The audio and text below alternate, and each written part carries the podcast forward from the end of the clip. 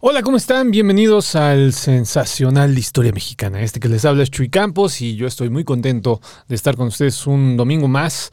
Eh, un domingo bastante, bastante bueno. Se va a poner, se va a poner bien, bien chido. Eh, les agradezco a toda la banda que se va incorporando ¿no? a la transmisión como cada domingo. Oigan, qué chido. No le, les tengo un chisme, espérense, espérense. ¿eh? Esto se me. O sea, apenas me acordé. Les tengo que compartir algo bien chidolio. Bueno, la gente de. de em, que está en el grupo de Telegram se van a saber de lo que les estoy hablando. Miren nomás, miren nomás. Estamos en el número 36 de top de crímenes reales. Ya subimos bastantito, querida comunidad. Está bien chido, bien, bien chido. Esta semana subimos. Eh, y bueno, pues súper contento, ¿no? Que ahora sí que estoy de, de fanfarroncillo, porque la neta estuvo buenísimo la noticia. Estábamos trabajando, ¿no? Estaba checando qué onda con pues con todo, ¿no? Todo lo que se tiene que eh, revisar para hacer este tipo de programas. Y bueno, pues al revisar los números, resulta, pásmense ustedes, que ya estamos en el número 36 y la verdad me da mucho gusto porque es una chamba de todos, yo insisto, ¿no? Yo salgo aquí y está chido, o sea, la verdad a mí me gusta mucho, pero realmente pues es... Eh, pues es gratificante, ¿no? Eh, ver que el trabajo de todos es el que está, está llevando a este programa ya al número 36. En un ratito ya estamos en los meros chidos. Eh, le agradezco a toda la banda que se está comunicando. Este, miren acá, ya hay bastantitos. José Genaro nos pone, hola Chuy, buenas noches. Listo, como cada domingo, para disfrutar de este magnífico programa. Buenas noches a todos. No olvidemos darle like en YouTube. Efectivamente, muchísimas gracias a toda la banda que me, estado, estado ayudando al YouTube, porque ya ven que yo soy medio rejego con esto del YouTube y pues aquí estaba, eh, siempre, siempre que empiezo esto digo, ching. Gau, ¿por qué no me aventé desde antes, hombre?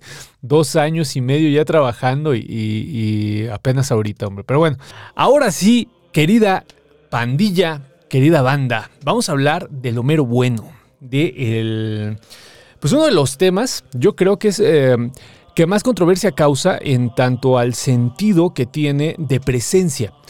Eh, la idea de un mensaje, la idea de un presagio, la idea de una profecía, tiene eh, una carga de realidad. Entonces, cuando son los mensajes por mensajes, solamente mensajes, o solamente tienen un carácter de, pues sí, de sueño, de fantasía, pues no se les exige tanto. Pero ¿qué pasa cuando hay mensajes, profecías o advertencias que tienen raíces eh, de lo que probablemente va a pasar? Eh, es ahí donde pues empieza la bronca, querida comunidad. Y bueno, eh, por eso lo vuelve tan, tan importante este, pues este, este fenómeno, ¿no? Este fenómeno se, se vuelve em, vamos, tiene, tiene cargas eh, fuertes. Y por eso, querida comunidad, el querido, tuve a bien invitar nuevamente al querido Johanan, que ya está acá con nosotros, eh, para platicar del tema. Mi querido Johanan, ¿cómo estás? Qué bueno que llegaste, te ando correteando, mano. Buenas, noches, Chuy, amigos del auditorio, un gusto saludarlos. Híjoles, pensé que no llegaría porque fue más tardada la grabación que, nada, pero bueno, afortunadamente aquí estoy y, y, y tiempo en forma. Te, perdí, pero, quién sabe qué pasó, qué se movió acá, pero fui yo, ¿eh, mi querido Johanan? Ok, ok. Este, qué bueno, qué bueno que, llegaste, porque yo entiendo, yo entiendo que andas en friega, mano. Entonces fue así como que, híjole, eh, pues la verdad, si antes te lo agradecía, ahora te lo, te lo agradezco unas 500 veces más, mi querido Johanan, porque vi que andabas en friega y a pesar de eso, muy, muy, muy buena onda. Johanan me dice, sí, sí, sí. Aquí, aquí estamos. Y sobre todo para seguir hablando y divulgando todo esto, porque hace falta mucho la divulgación. Mira que a mí me llama mucho la atención que haya todavía gente que se burle de nuestros temas, o sea, de las leyendas, de, en, mi caso, pues todo lo que tiene que ver con el asunto de los ovnis, cuando eh, sabemos que todos tenemos una historia que contar todos, todos. Y cuando digo todos, son todos. Tenemos una historia que contar con ese vínculo, con esas otras realidades. Entonces creo que hace falta mucha divulgación para que la gente entienda que son temas serios y que hay, cuando ya tocamos una fibra, un caso, un algo dentro de nuestras temáticas, híjoles, hay una cantidad impresionante de información, pero como no leemos, no estudiamos, no, no nos involucramos y como no entendemos, entonces lo descartamos en automático, ¿no? Claro, claro, claro. Me pasó, mi querido Johanan, en alguna, en algún momento eh, de lo que he llevado de este pequeño, de esta pequeña aventura que ha sido el sensacional, estar buscando, ¿no? Hicimos en un primer momento sobre, sobre ovnis, ¿no? Estábamos checando. En ese momento tuve a bien invitar a, gente que desde la filosofía, desde la historia de la ciencia lo estaban, lo estaban revisando.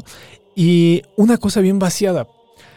Yo estuve buscando como historiador, ¿no? Estuve buscando, eh, rastreando cuál era el punto más antiguo en México de un avistamiento, ¿no? Entonces estuvimos buscando, eh, mi esposa y yo, mi, mi, esposa haciéndome el favor, ¿no? Porque mi esposa no se dedica a estos temas, tan, e, e, ella está metida en, la onda de la transgresión y la violencia. Y yo le decía, no seas mala onda, vamos a checar. Entonces estuvimos revisando, mi querido Johanna, 1750 en Yucatán. Un monje decía que había viajado ¿no? Ah, sí, como no, lo conozco, tengo el libro, tengo, por ahí debo de tener el libro. Este, sí, sí, bueno, síguele, síguele, te doy Había viajado había viajado y había tenido contacto con, con seres de otro planeta. Pero lo interesante, y aquí no me deja mentir Johanan, lo interesante es que habla de seres de otro planeta. O sea, no está diciendo que es la Virgen, no está diciendo que son santos, no está diciendo que son ángeles, está diciendo literal, querida comunidad, seres de otro planeta, ¿no? Estuvimos, eh, estuve platicando con ellos. Entonces, a mí en lo particular me llamó, pero fuerte la atención, porque dije, qué descuido de la historia qué descuido de la historia que no es su papel decir si existe o no existe este tipo de contacto. Ese no es el papel de la historia. El papel de la historia es entender cuál es su función de ese relato. Pero lo pasamos desapercibido, mi querido Johanan, y te puedo asegurar que muchísimos historiadores desconocen que el primer contacto, o sea, literal, literal, que tenemos documentos históricos, es de 1700 y tantos. Claro, y, a este monje de, Yucatán lo metieron, lo procesaron en la Santa Inquisición, claro. porque decían, no, no, no, no, usted no está viendo eso, usted está, tiene pactos con el maligno, así que véngase para acá porque lo vamos a procesar. Afortunadamente salió bien librado, pero, pero la guillotina prácticamente de la Inquisición estaba en el cuello de, este monje. Y mira que a mí me llama mucho la atención. Yo no sab, yo desconocía por completo este caso, así como tú, yo lo desconocía por completo, pero mi esposa este, fue a dar una serie de conferencias a Yucatán y se metió, siempre que vamos a cualquier ciudad nos metemos a las librerías y buscamos las publicaciones locales, porque es ahí donde vamos a, comprender y entender lo que hay en esa ciudad. Y, y se metió en una de ellas y que se, pero así dice que prácticamente se lo pusieron en, la cara, ¿no? Iba entrando y lo vio que era el monje, no, no recuerdo el nombre en, estos momentos, pero bueno, y pues se trajo luego, luego el libro porque lo publicó la Universidad Nacional Autónoma de México, pero ellos lo clasifican como el primer cuento de ciencia ficción de Latinoamérica. Desde luego, desde luego. Pero, pero fíjate que ya leyéndolo, a mí me llama la atención que te describe que al momento que entra en contacto, en comunicación con los habitantes de la luna, eh, él te va describiendo que al momento que, lo van llevando, o sea, que va eh, dejando el piso abajo y él se va elevando, comienzan a tapársele los, los oídos, comienza a tener frío. Y dices, a ver, espérate, espérate, espérate. ¿Cómo es posible que en ese año, en esos tiempos, alguien supiera que si tú te vas elevando, conforme te vas elevando, se te baja la presión, este, tienes el zumbido. ¿Cómo? ¿Cómo es posible que alguien lo supiera eh, eh, en esos entonces? Y hay muchas cosas que, este, que va relatando y dices, oye, esto pareciera, y, ah, desde mi punto de vista, pareciera que no se trató nada más de un cuento esto había, estaba más profundo. Es que mira, yo en calidad de historiador, yo entiendo al compa que lo encontró, ¿no? Imagínate, imagínense, querida comunidad, encuentras un documento que como, nos bien, eh, como bien dice Johanan, eh, incluso lo, comparan con Cirano de Bergerac, el histórico. El histórico también tiene viajes a la luna. Entonces dicen, eh, ok, encontramos un texto de alguien que está, pues, narrando algo imposible. Entonces, ¿cómo lo clasificamos? Imagínense eh, la bronca que es desde la historia, desde la filología, decir, oye, no, es que no podemos decir que fue un viaje a la luna, no tenemos, no tenemos cómo, cómo sustentarlo. Entonces hay que decir que es el primer cuento eh, fantástico que tiene eh, México en Yucatán. Pero es que no es así, porque, o sea, si ya lo ves en, punto, en puntos eh, estrictamente académicos, él no está diciendo que está fantaseando. En ningún momento dice este, este libro que él está fantaseando es eh, una cosa parecida al Queso y los Gusanos, un libro de, culto, mi querido Johanan, ¿no? De un, de un molinero, de un eh, molinero que habla del universo y te dice que hay, eh, el universo es como un queso, ¿no? En donde hay gusanos y que los gusanos son los ángeles. Da toda una descripción. Pero cuando lo llevan a, la Inquisición, él dice, bueno, usted está fantaseando. Responde, no, no, yo no estoy fantaseando. Yo leí que esto era así y se atiene a las consecuencias, Johanna. Este señor también, ¿eh? O sea, este, eh, eh, este personaje del que estamos hablando, con el que me gustó empezar para, para que vean lo antigua que es la tradición de estos relatos, eh, en ningún momento dice que, es, que es que ciencia ficción, ni siquiera existía la ciencia ficción, ¿no? Ellos dicen, no, yo lo viajé, yo viajé. Así es. Entonces, Vean la tradición, queridos, eh, querida comunidad, la tradición de relatos, la tradición tan rica que tiene y que en muchos de los casos se piensa que, viene de Europa. Dicen, es que estos relatos vienen de Europa. Estados Unidos ahí en los años 20 va a decir, no, él va a tener una, producción de relatos importantísima. Yo creo que la más importante, aquí eh, tenemos un experto, pero eh, yo creo que es de las más importantes por lo menos. Y México y Latinoamérica tienen muchísimas, muchísimas historias. Mi querido Johanan, esta situación de los mensajes, le comentaba a la, a la comunidad que el mensaje, el presagio, la advertencia, tiene una cualidad y es que te está mencionando un futuro posible. Aquí no se queda solamente en decir, ah, pues es fantasía o, ah, no, están señalando que algo puede pasar. Dentro de estos futuros posibles que has em, em, investigado, que has eh, podido referenciar, que has hecho investigación, recordemos que Johanan no, no, recopila, él hace investigación. Eh, ¿Qué has podido hacer investigación, mi querido Johanan? ¿Cuál es eh, el que más te ha llamado la atención? Mira, desde luego para todos, eh, el, hecho de, saber que nos dan una fecha de un posible fin del mundo, todos estamos atentos. A todos nos da miedo, pero todos queremos saber el día y la hora en que nos vamos a morir. Y si se puede, ¿de qué? Pues también, de una vez que nos lo digan, ¿no? Claro, claro. Realmente somos morbosos, realmente, porque no encuentro otra palabra, somos morbosos y queremos saberlo todo. Y entonces cuando vamos viendo los, los mira, eh, por lo regular hasta el año pasado llevaba yo un, eh, por lo regular cada año llevo un recuento de cuántos fines del mundo hay al año. Porque a pesar de que pensáramos nosotros que es muy de vez en cuando, no, al año son, mira, en el 2020, que ha sido el año que más eh, pude documentar los fines del mundo, en total fueron 43 fines del mundo que se presentaron en el 2020. ¿Pero por qué? Porque estábamos en la pandemia, estábamos en lo más fuerte de la pandemia, que la gente que lamentablemente le dio, pues eh, era, estaba destinado a la muerte. Afortunadamente ahora ya no, pero, pero en el 2020 era completamente distinto todo. Fueron 43 fines del mundo, es decir, cada persona, cada individuo, cada país, cada ciudad sacó a niños que veían y hablaban con Dios, eh, personas que de repente se les... Bueno, imagínate cómo habrán estado las cosas en el 2020, que el día que se declara la pandemia hubo una aparición en, en Mediugori y, la Virgen les dijo, ¿saben qué? Ahí nos vemos, ya me voy, ya no me voy a volver a aparecer. Y dices, a ver, espérate, ¿sabes el golpe y, y lo que lo que representó para la gente seguidora de ese movimiento de las apariciones de la Virgen, es decir, la Virgen se está yendo, nos está abandonando y dan el, anuncio de la pandemia, que yo lo tomaba un tanto de broma porque decían, imagínense cómo van a estar las cosas que hasta la Virgen dijo, ay, nos vemos, ya me voy, ay, regreso cuando esto termine. Yo lo agarré de broma, pero, pero esto es real, fue auténtico. La Virgen se despidió el día que nombraron o que dijeron que iniciaba la pandemia de manera oficial a nivel planetario. Entonces, nos damos cuenta que si hubo 43 fines del mundo en el 2020, en el 2020, en el 2019 hubo, este, creo que fueron 22, y en el 2021 nada más alcancé a documentar 18.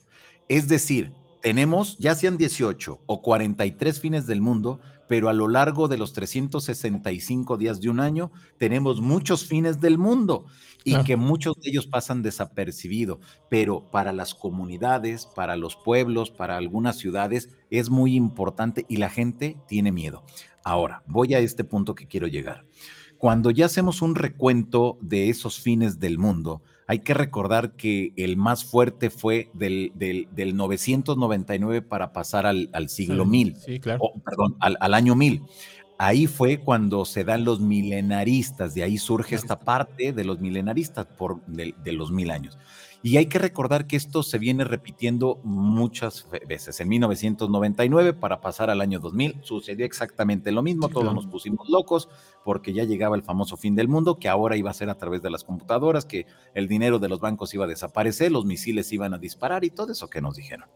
Bueno, pero si nos vamos en el tiempo hacia atrás, al menos en la República Mexicana, hay que recordar que allá en 1800 no recuerdo si es en 1884 o 1888, los cartón, bueno, los ilustradores de aquellos entonces, José Guadalupe Posada, daba a conocer el famoso, y que tú hacías referencia en el anterior programa, la aparición de los ángeles, la, caída de las piedras ardientes. En aquellos entonces a los asteroides le decían las grandes piedras ardientes que caen del cielo. Y vemos en una que, que, que marca donde dice, el fin del mundo, tremendo, en una hoja volante que le llamaban en aquellos entonces, y que vemos ahí lo que a mí me llamó mucho la atención son varios elementos y los voy a enumerar. Uno de ellos, la aparición de ángeles. Dos, la caída de grandes piedras del cielo. Tres, la erupción de un volcán. Cuatro, un terremoto. Y cinco, el temor y el caos dentro de esa sociedad. Claro. Es decir, que en, a finales de, aquellos entonces, de, de, 1800, del siglo XIX, se venía hablando de los temores del ser humano sobre el fin del mundo. Llegamos al 2022 y siguen siendo los mismos elementos. Es decir, que al menos en el tema del fin del mundo no hemos avanzado, no ha evolucionado, siguen siendo los mismos puntos y los mismos signos. Las trompetas de los ángeles, las, este, la erupción volcán, eh, este, los terremotos, es decir, es prácticamente lo mismo. Ya cuando lo vemos de manera general, entonces, es un miedo que ha quedado ahí presente y que ha quedado en pausa. Es decir, que lo mismo que aquejaba a la gente del siglo eh, del, del, 999 eh, para pasar al año 1000, lo que sucedió en 1884-88 y que estábamos prácticamente a la vuelta de llegar a un nuevo siglo, que sucedió esto, nos damos cuenta que son los mismos elementos que componen y reitero, pareciera que se detuvo el tiempo en estos signos de los tiempos. Y llegamos a las fechas actuales y vemos que muchos de los contactados con seres extraterrestres nos hablan de la aparición de ángeles, nos hablan de la erupción de volcanes, nos hablan de terremotos, nos hablan de la caída de un gran asteroide, es decir, son los mismos elementos. ¿Por qué no ha evolucionado? Ese es una buen, un buen, sería un buen trabajo de investigación ¿por qué el ser humano no ha evolucionado a que, a que suceda algo? No sé, que, que, aparezca un, un, animal así de esos super mega ultra desconocidos, o, o, no sé, digo, pues algo, algo distinto, ¿no? Pero es que a lo mejor lo que se reflejó en aquella sociedad de finales del siglo XIX vendría entonces a reflejar que no hemos cambiado absolutamente nada como sociedad, que seguimos siendo lo mismo porque tenemos los mismos temores y sabemos que un terremoto, una erupción o la caída de un asteroide a, este momento somos incapaces de controlarlo. Pero qué curioso que no haya avanzado el, fenómeno del fin del mundo, porque realmente es un gran fenómeno esto. Y hay estudios tremendos de cómo lo veían en la Edad Media, cómo lo veían las, las, antiguas culturas acá en, en, América pero no ha cambiado, no se ha modificado. A mí me llama mucho la atención esa parte. Claro, es que nos hace visible lo eh, frágil que llega a ser ¿no? La, vida en general como, como, humanidad. Yo creo que eh, la, la, naturaleza tiene esa cualidad.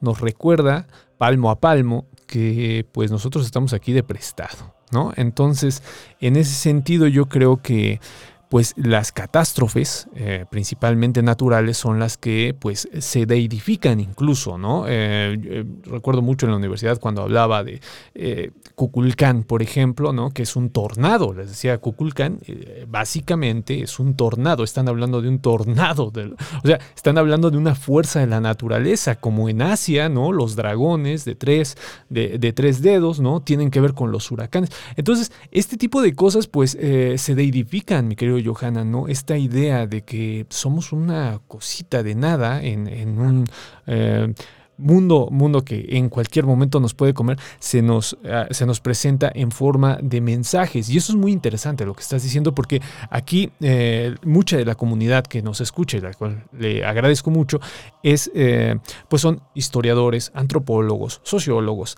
Miren la cantidad de documentación que nos acaba de decir Johanna. Eh, tenemos cuarenta y tantos fines del mundo de diferentes personas. Pero ¿qué pasa? ¿Por qué lo conoce Johanan? Porque tuvo la humildad de decir, yo te quiero escuchar, quiero escuchar, eh, me es relevante, me es relevante lo que estás contando. En vez de ponernos en esta idea completamente positivista y cientificista de, ay no, pues está hablando de una locura y yo no le voy a seguir la...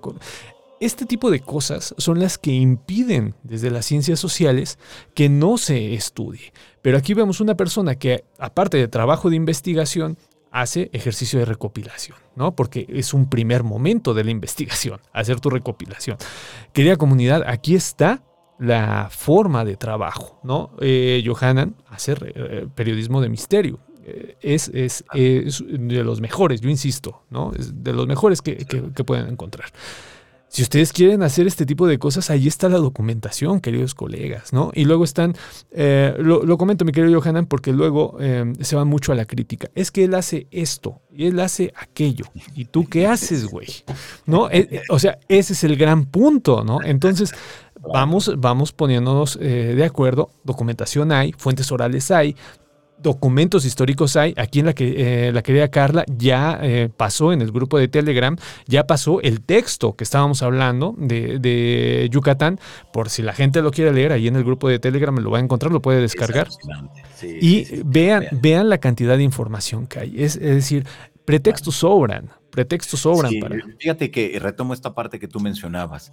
Creo que hemos perdido la capacidad de escuchar y como hemos perdido la capacidad de escuchar, entonces nos perdemos de muchas cosas. Yo recuerdo que eh, desde que yo era niño, siempre me encantaba escuchar esas historias, las leyendas, las que te cuentan las abuelitas, los abuelitos, tus papás o, o, alguien que de repente llegaba a la casa y te empezaba a platicar historias de espantos o de extraterrestres. Yo recuerdo que a mí me encantaba escuchar y ahora tengo la posibilidad a través de Internet, que ahora ya no solamente se limita a, una, a un área, este, es decir, a un área geográfica, sino es a nivel global. Y te das cuenta que son las mismas historias en todos lados. Gente que asegura estar recibiendo mensajes de extraterrestres, de intraterrestres, de seres ultraterrestres, de, de, de, seres que vienen del futuro, que seríamos nosotros, pero que estamos regresando al pasado, eh, eh, de, seres de los seres mágicos, de los considerados seres mágicos, las hadas, los elfos, bueno, todos esos seres mágicos. Y, tenemos que, que ahí está la información. Ahora, que de, que se cumpla, quién sabe, ¿no? Y nos hemos dado cuenta que realmente no se llega a cumplir. Pero si nosotros no ponemos atención a ese tipo de historias, si nosotros no ponemos atención, porque como tú bien lo mencionabas, no, no, no, yo tengo este, una maestría o tengo un doctorado y, y no, ya mi nivel ya no, ya no es rebajarme a, a escuchar. No, si no tenemos la casuística, no podemos llegar a hipótesis. Y si no tenemos todo eso, pues nunca vamos a llegar a teorías y nunca vamos a poder lograr dar una explicación. Y, pongo un ejemplo muy claro. Mira, yo he tenido discusiones muy fuertes eh, desde mi área de trabajo, que es el fenómeno ovni, con investigadores de España sobre todo porque ellos consideran que ya la casuística no es importante y aparte porque como que se sienten superiores a todos, ¿no? Entonces, este, recuerdo que, que ellos decían Y, fue en un programa que no era de debate, pero que terminó siendo de debate, porque uno de ellos me decía, no es importante ya la casuística, porque ya lo que tenía que ocurrir en el fenómeno ovni ya se sabe, ya sucedió y ahora nada más hay que estudiarlo, hay que analizarlo. Y yo les decía, estás mal, porque si no tenemos los casos de, la década de los 50, de los 60, de los 70 hasta llegar a la actualidad, no sabemos si ese fenómeno ha mutado, si ese fenómeno se ha transformado o a lo mejor ese fenómeno regresó al origen. No lo sabemos.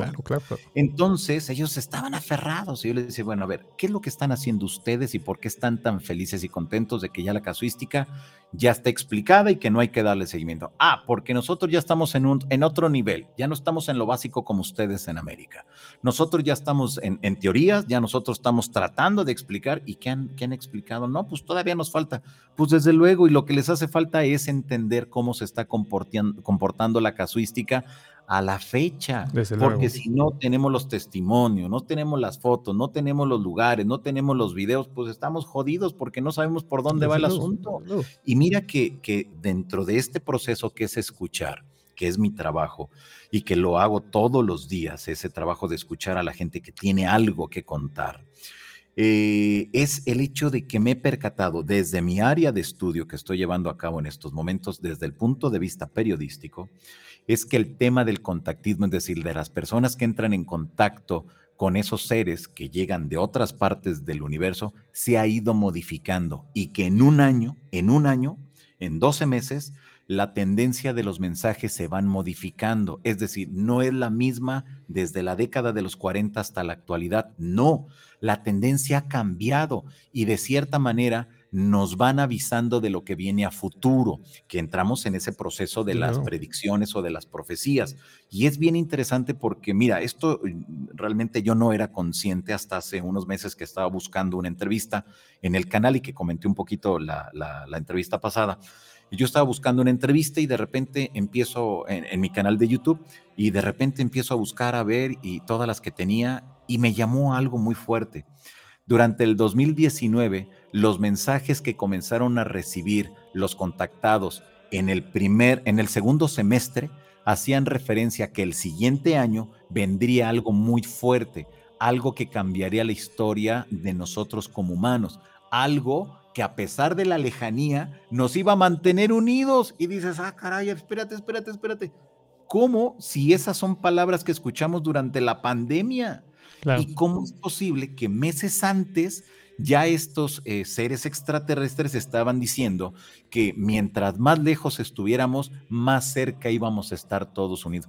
Y fue ahí cuando dije, hay algo extraño. Aquí como que no lograba entender y fue cuando ya vi de manera general, no de manera particular, porque también es otro fenómeno, es el que no escuchamos y otro que siempre los casos lo queremos ver de por caso.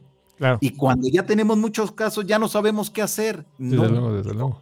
yo lo que he hecho, al menos con lo que yo tengo de material de estudio, es si tienes el caso, eh, eh, lo investigas, pero después hay que verlo de manera general, porque ahí vamos a encontrar más claves y nos va a seguir ayudando para comprender el fenómeno de manera global. Y fue ahí entonces cuando me di cuenta que en 12 meses se van modificando los mensajes, se van ampliando o se van reduciendo dependiendo lo que vaya a ocurrir o lo que está estas entidades. Ahora, ¿por qué o cómo quizá estos seres logran saber lo que va a pasar meses más adelante o incluso años. No logro comprenderlo, pero me queda muy claro que hay una mente maestra, como yo les llamo, que la gente puede conectarse a esa gran mente maestra y descargar la información. Pero el asunto es de que, al parecer, a ellos no, el, factor tiempo no existe y no les importa, porque para ellos, dentro de, de donde ellos se mueven, de la dimensión, vamos a ponerle así, donde ellos se mueven, el pasado, el presente y el futuro es una misma, lo ven como, un, como si fuera un puntito. Es decir, para nosotros es importante el pasado, el presente y el futuro, y muchos estamos pensando nada más en el futuro, pero para ellos no. Ellos saben perfectamente lo que pasó en el futuro, lo que pasó en el ayer y lo que está ocurriendo en estos momentos. Es algo a lo mejor un tanto complejo, pero eh, nos damos cuenta que es la única manera en que ellos logran entender cómo a través de las probabilidades, es decir, ellos no son videntes y es lo que siempre dicen, nosotros manejamos todo a través de las probabilidades a partir de lo que ustedes están generando en su entorno. Y dices, ¿cómo? O sea, eh, ¿qué lo meten en una computadora? Eso ya no lo han explicado. Pero ellos dicen, es a través de las probabilidades. Y si ustedes entendieran que a través de las probabilidades ustedes también pudieran llegar a conclusiones, verían esas líneas de tiempo, porque los extraterrestres, lo que he recopilado, se manejan por líneas de tiempo. Es decir, que si yo en este momento me corto un dedo, desde luego que ahí ya habría una línea de tiempo. Eh, ¿Por qué? Porque tengo que ir al médico, dependiendo la profundidad, me tienen que coser y hacerte una serie. Pero si no hago nada, entonces la, línea principal de tiempo sigue avanzando, pero yo ya la modifiqué. Entonces se va, yo cambio en, en automático. Es, algo muy loco. muy loco pero que nos ayuda a entender que los extraterrestres no lo saben todo, porque han reconocido nosotros no lo sabemos todo. Tenemos una tecnología superior, por eso estamos en su planeta, pero eso no implica ni que sean mejores en el coeficiente intelectual, espiritual, energético y todos los cuerpos sutiles que maneja el ser humano. Entonces es ahí cuando debemos de entender que las profecías en general, ya cuando lo vemos de manera general, es eso, personas que tienen la capacidad de conectarse con esa mente maestra y es cuando se descarga la información y pueden ver lo que pudiera ocurrir en un futuro. Claro, mira, eh, estoy pensando, ¿no? Eh, cómo se repite, ¿no? La idea de albedrío, de potencialidad ¿no? del ser humano, incluso desde, desde posturas filosóficas, y no solamente, no solamente religiosas, desde posturas filosóficas, esta idea de, de posibilidad ¿no? es la que cambia todo el, curso o el discurso incluso de lo que va a ser el futuro, el presente y también cómo cuentas tu pasado. Porque como cuentas el pasado tiene que ver en cómo vives tu presente. Eso los historiadores lo sabemos perfectamente. Sabemos que toda historia tiene repercusiones sociales, políticas, económicas. Eh, eh, un sinfín de, de, posibilidades de cómo te cuentas tu pasado, de cómo vives tu presente y de la potencialidad y el albedrío que tienes en tu futuro. Entonces, pongámoslo desde niveles de relato, yo creo que es muy interesante lo que nos estás contando, porque eh, verlo con esa, esta particularidad tiene, ¿no? La idea de plasticidad de tiempos, ¿no? No, no pareciese que hay una diferencia en cómo le, lo observan, más que constantemente la idea de potencialmente tú puedes cambiarlo. ¿no? O sea, potencialmente tus acciones van a, a cambiar. Mire, querida comunidad, si lo vemos en puntos estrictos, eh, pues no, no dista mucho de lo que distintos credos hacen alusión. Entonces, esta idea, por ejemplo, de, negar antes de entender, ahorita lo que hace eh, Johanan es comprender, ¿no? Bueno, yo encuentro esto, ¿no? Desde el plano general, desde mis estudios de caso que he tenido, eh, encuentro que hay estas particularidades, ¿no? Que comparten los demás. Esto, querida comunidad, es lo que se debe de entender porque antes de desacreditar, no es que no vienen, no es que sí vienen, deberíamos de ver lo que dicen. Y eso es lo que está haciendo Johanna. A ver, lo que dicen, los puntos de, convivencia que tienen estos relatos, pues son estas, estas líneas generales. Ya lo hicieron muchas, muchas personalidades. Eh, el más conocido de ellos, eh, Carl Gustav Jung, ¿no? Eh, fue el primero que dijo, bueno, estas particularidades les voy a llamar, estas convivencias universales les voy a llamar arquetipos. ¿no? Hay formas de vivir el arquetipo. No es lo mismo una dama blanca en Escocia que una Dama Blanca en El Salvador. Ya, ya escuchamos al querido Ismael Crespin las implicaciones políticas que tiene la aparición de la Dama Blanca, ¿no? Que no va a tener en Irlanda o en Escocia, pero es el mismo sesgo. Entonces, fíjense cómo si se teje fino, si no se queda uno con la idea de, ay, ¿sí se apareció? ¿No se apareció? ¿Me están mintiendo? No me están mintiendo. Si lo estamos viendo en, el nivel de relato, lo que nos están contando, no están diciendo cosas tan, tan disparatadas. Eh, la situación, por ejemplo, de el bien contra el mal, que también tiene una 嗯。Es presente prácticamente en todas las, narrativas que tienen que ver con, contacto extraterrestre, la idea de evolución eh, que está muy presente. E incluso hay estudios en donde se dice que gracias a las revoluciones industriales, pues hay esta, pues esta insistencia de los relatos ovnis, ¿no? De, de tener cuidado con la tecnología. Pero es que desde Julio Verne también, o sea, Julio Verne desde la fantasía lo hacía. Y si me apuran un poquito, William Blake, sin conocer ningún tipo de revolución, industrial también lo hizo. Entonces, esta idea de lucha, esta idea de progreso, esta idea de que algo está mal, está presente en todos estos mensajes. Entonces, si vamos más allá, y no, no nos quedamos con el mero hecho, el hecho burdo, yo insisto, de decir, es que yo no creo que se aparezca. Pero ¿qué dice, güey? Pues dice cosas interesantes, o sea, es lo que debes de entender, ¿no? Yo creo que ahí evolucionaríamos en el estudio de este tipo de temas, como ahorita nos está comentando mi querido Johanna. Voy a leer los comentarios, mi querido Johanna, porque hay, pero para aventar para arriba. Y bueno, pues acá nos mandan eh, muchos saludos, acá el querido eh, Alberto ya puso su negocio que yo insisto, vayan y ya va a ser hasta descuento y toda la onda. Mi querido Alberto, dame un abrazo a ti, Yayina. Nos pone, eh, hola, soy Marcos, ya tenía un rato que no andaba por aquí. Bienvenido, Marcos. Acá ya tienes el poder. Sí, mi querido, con, mi querido Scar Glow. Es que los estaba, le estaba presumiendo que tengo a Scar Glow, que soy muy fan de, de He-Man. y pues ya, ya me está diciendo que ya tengo el poder. Efectivamente. Eh, sí, eh, es, es, es, una de mis caricaturas favoritas. Hola, Johanna, te mandan saludos. Laura, dice Manuel Ramírez, saludos a todos, soy nuevo, gran canal. Bienvenido, hermano. Eh, nos ponen acá besos y abrazos. Eh, Maripili ya llegó. Sergio, el bailador, ¿no? Sí, gracias. Nos ponen. Se oye muy bajo el volumen del invitado. Yo lo corregí en el momento, mi querido Sergio. Muchísimas gracias. Nos ponen. Eh, hola, buenas noches, mi señora madre. ¿Cómo, le, ¿Cómo le va, señora madre? Acá nos pone la querida doctora extraña que la están arrobando. Los relatos de Omni son víctimas de una tradición positivista de comprender las cosas, nos dice Alicia Estrada. de comprender las cosas. Es que yo no creo que sea propio positivista, mi querida Alicia. Eh, la idea de comprensión es eh, pues una de las cualidades, decía Isaac Asimov, que nosotros somos las, eh, una especie que encuentra patrones de todo, mi querida Alicia. Entonces es una cualidad es una cualidad del ser humano, no propiamente de, un, sesgo eh, filosófico. Más bien el sesgo filosófico es eh, provocado por esa cualidad, ¿no? Pero muy interesante lo que nos dices. Muchísimas gracias. Acá nos ponen, hola Johanan, hola Chuy, hagan otro programa integrando eh, también a Lourdes Gómez. estaría muy bueno. Desde luego que sí, pero mira, yo ya estoy súper explotando al pobre Johanan. Ahorita lo saqué de una entrevista, mi querida Amparo.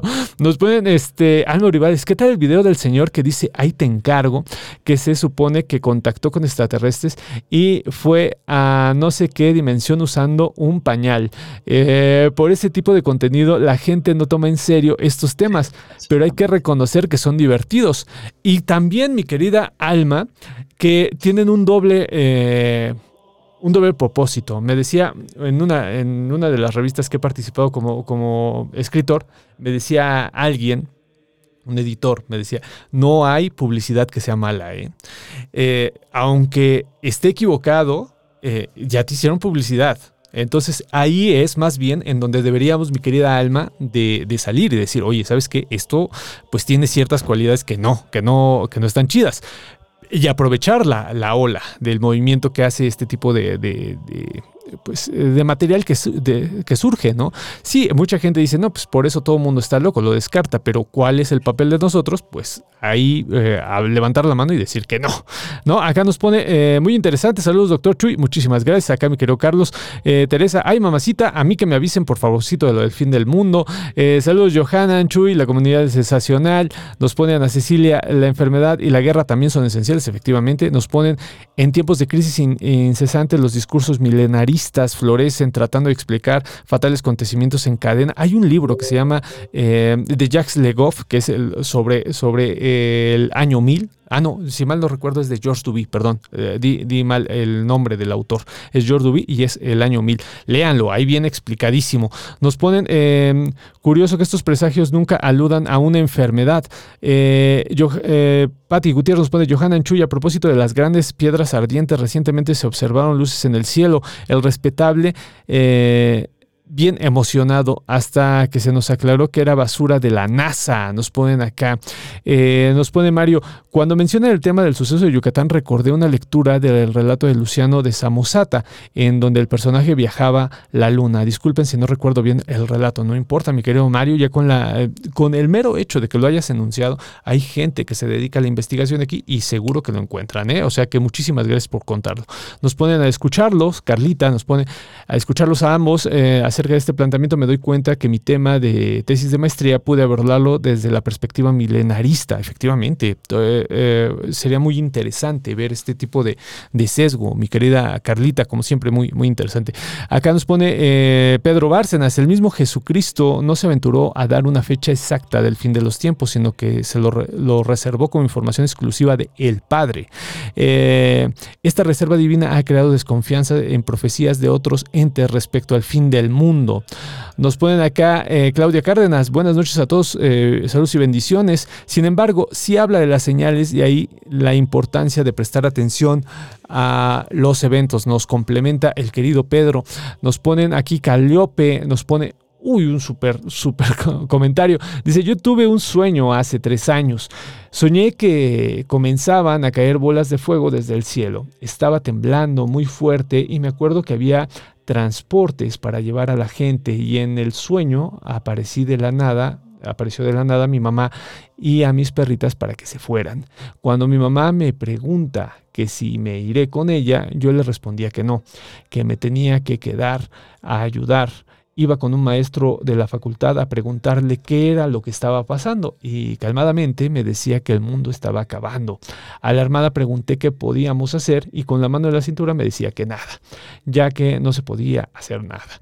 Después de esto, eh, aparecí sentada en un círculo viendo a mi maestro y a otros tres compañeros sobre un campo verde. Fue muy, muy raro. Eh, es un gran relato. Eh, muchísimas gracias, Caliope. Es un gran relato porque esta idea de, el sueño, de la potencialidad que da el sueño, la, estudió muy bien, crea comunidad y en serio, léanlo, William Blake. William Blake, yo he, insistido mucho, es el padre de la imaginación occidental. O sea, él decía que a partir de la imaginación, no entendiendo como algo falso, sino entendiendo como la potencia del ser humano de crear, eh, suceden tipo de, contactos, incluso sobrenaturales. Entonces, eh, lo que nos cuentas eh, entraría en, esta, en este sesgo, mi querida Calliope. Esta idea de, de Blake de entrar a la idea de potencializar por, medio del sueño o de la imaginación algo que te va a responder a mm, una pregunta que tienes. Entonces, muy interesante, estuvo muy padre que lo compartieras. Acá nos ponen, eh, cuando hablan de los extraterrestres es en general, pero ¿cuántos tipos hay registrados hasta la fecha? Son diferentes tipos de inteligencias o civilizaciones, por decirlo así. Eh, ¿Cuántas se han manifestado en el planeta Tierra? Eh, yo creo que aquí mi querido Johanan es el mero, mero petatero. Pues mira, una clasificación como tal no existe. He escuchado a muchas personas que dicen, es que nos visitan 80, nos visitan 100 y ya científicamente está demostrado que son 120. Pues ¿dónde están esos estudios que yo no los he visto? No, no hay una clasificación como tal y, y menos desde el ámbito científico. Lo que sí hay son los relatos que están muy extendidos de esos seres cabezones, ojos almendrados de color negro, eh, cuerpos muy delgados y que los ven de color gris, que por lo regular es el clásica, la clásica apariencia de los seres extraterrestres. Así que en muchas de las películas de, Hollywood nos lo ponen de color verde. Pues eso, esa es la, la, clásica imagen de los seres extraterrestres. Pero ¿de dónde viene? De la casuística de, los, de las abducciones o secuestros, es decir, que se llevan a la gente en contra de su voluntad y que ya estando dentro de esto que se denominarían las naves interplanetarias, hacen todo tipo de estudios y cuando digo todo tipo es de todo tipo y les meten tubos por todos lados a ese individuo. Y por lo tanto, el testigo queda traumado y no quiere saber absolutamente nada del tema que tenga que ver con el asunto de los ovnis y menos de los extraterrestres. Y, y es tan fuerte el trauma que en ocasiones, bueno, pues queda, no quieren voltear a ver hacia el cielo porque saben que de allá arriba vienen estos seres. Ahora, eh, eh, tenemos aquí otra, otra parte que, no debemos de, de, olvidar, que es que este, cuando ya tenemos toda esta información, cuando ya logramos comprender lo que está ocurriendo, bueno, pues la gente le da interpretaciones distintas, tanto que puede ser la aparición de, cuestiones religiosas, como ya nosotros en estos momentos podríamos decir que se trata de cuestiones extraterrestres, pero seguramente en un futuro eh, eh, todo esto que les acabo de mencionar le van a dar otro tipo de interpretación, porque en el pasado dijeron que eran duendes, y si nos vamos más atrás era el diablo, y si nos vamos atrás eran los dioses, y, si nos, y así nos podemos terminar y es infinito la cantidad de supuestos que a lo largo de la historia, la historia han dado a cada uno de estos incidentes. Claro, claro, claro. Esta situación de la historicidad, qué, bueno que lo tocas, la, historicidad del, relato. El, justo yo eh, discutía mucho porque la idea de arquetipo, mi querido Johanan, es decir, este eh, ser que se aparece en todas las culturas, en todos los tiempos, yo tenía mucha bronca porque me decían, es que eso no es histórico, eso es ahistórico porque se presenta en todas las civilizaciones y en todos los tiempos, pero no lo viven igual, respondía. O sea, no hay manera de que lo vivan igual y le dan una interpretación. A mí me gusta mucho un relato de una mujer que va al Congo. Eh, viene la realidad daimónica de Patrick Harpur, querida comunidad, si lo quieren leer. Es un libro muy bueno, muy caro, porque lo hace el conde de Ciruela en Atalanta, pero muy bueno. Eh, y habla de eh, cómo esta mujer en el Congo de repente ve que un platillo volador baja, ¿no? Se abre una compuerta, sale un ser alargado, plateado, y bueno, ante la sorpresa busca al traductor, porque antropóloga no hablaba el idioma, y eh, el traductor le pregunta qué es lo que sucede, ¿no? ¿Qué está pasando? El traductor le responde, pues es, es que son fantasmas. ¿Cómo que son fantasmas? Y vienen en una nave, se acaba de abrir una compuerta y vienen vestidos de plateado. Y dice, bueno, pues es que antes se aparecían a pie porque no había naves, pero ahorita ya hay naves, ya hay carros y ya se aparecen de esa manera. Eh, a mí me fascina ese relato porque te pone en contacto justo con cómo se vive. O sea, cada sociedad lo va a vivir de forma distinta. Y lo que nos está diciendo el querido Johanan, pues es eso, ¿no? Mira, eh, eh, perdón, este Chuy, ahí retomando, nada más agrego un tantito a eso que estás mencionando. En la década de los 20 y de los 30, en la zona norte de la República Mexicana, investigadores locales como Dino de Labra ha encontrado que eh, había seres vestidos de negro que salían del mar. Llegaban a playas de Tijuana y a quien se encontraran ahí les decían, ustedes no deben de hacer la guerra, ustedes deben de practicar la unión, el amor y hacer lo necesario, pero ustedes no deben de estar en guerra. Esto mismo lo podemos mencionar, eh, a lo que voy, ¿eh? con los ovnis que fueron vistos en el Golfo de México, donde, escuchen esto, esto es alucinante. Veían a un disco volador, veían que se abría una especie de ventanita y salía un extraterrestre con una cubeta. Ah, eh, eh, se agachaba, llenaba la cubeta y se metía. Y dices, pero ¿cómo es posible? Y en el caso de, de lo de Tijuana, vemos entonces que desde esos momentos, desde los 20 y desde los 30, ya andaban trabajando y querían que se diera ese cambio. Es decir, te pongo dos ejemplos, uno por el lado del Pacífico y otro por el lado del Golfo, pero que son entidades completamente ajenas a nosotros, pero uno pugnando por el amor, la paz y otro tomando agua sacando con, una especie de cubeta y dices, ¿qué es eso?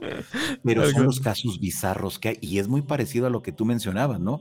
Que mientras ella le estaba dando con su bagaje cultural ya otra interpretación completamente distinta, los lugareños no porque se quedaron entonces que eran fantasmas, ¿no? Desde luego, desde luego. Esta idea de plasticidad de las entidades daimónicas, ¿no? De los seres sobrenaturales.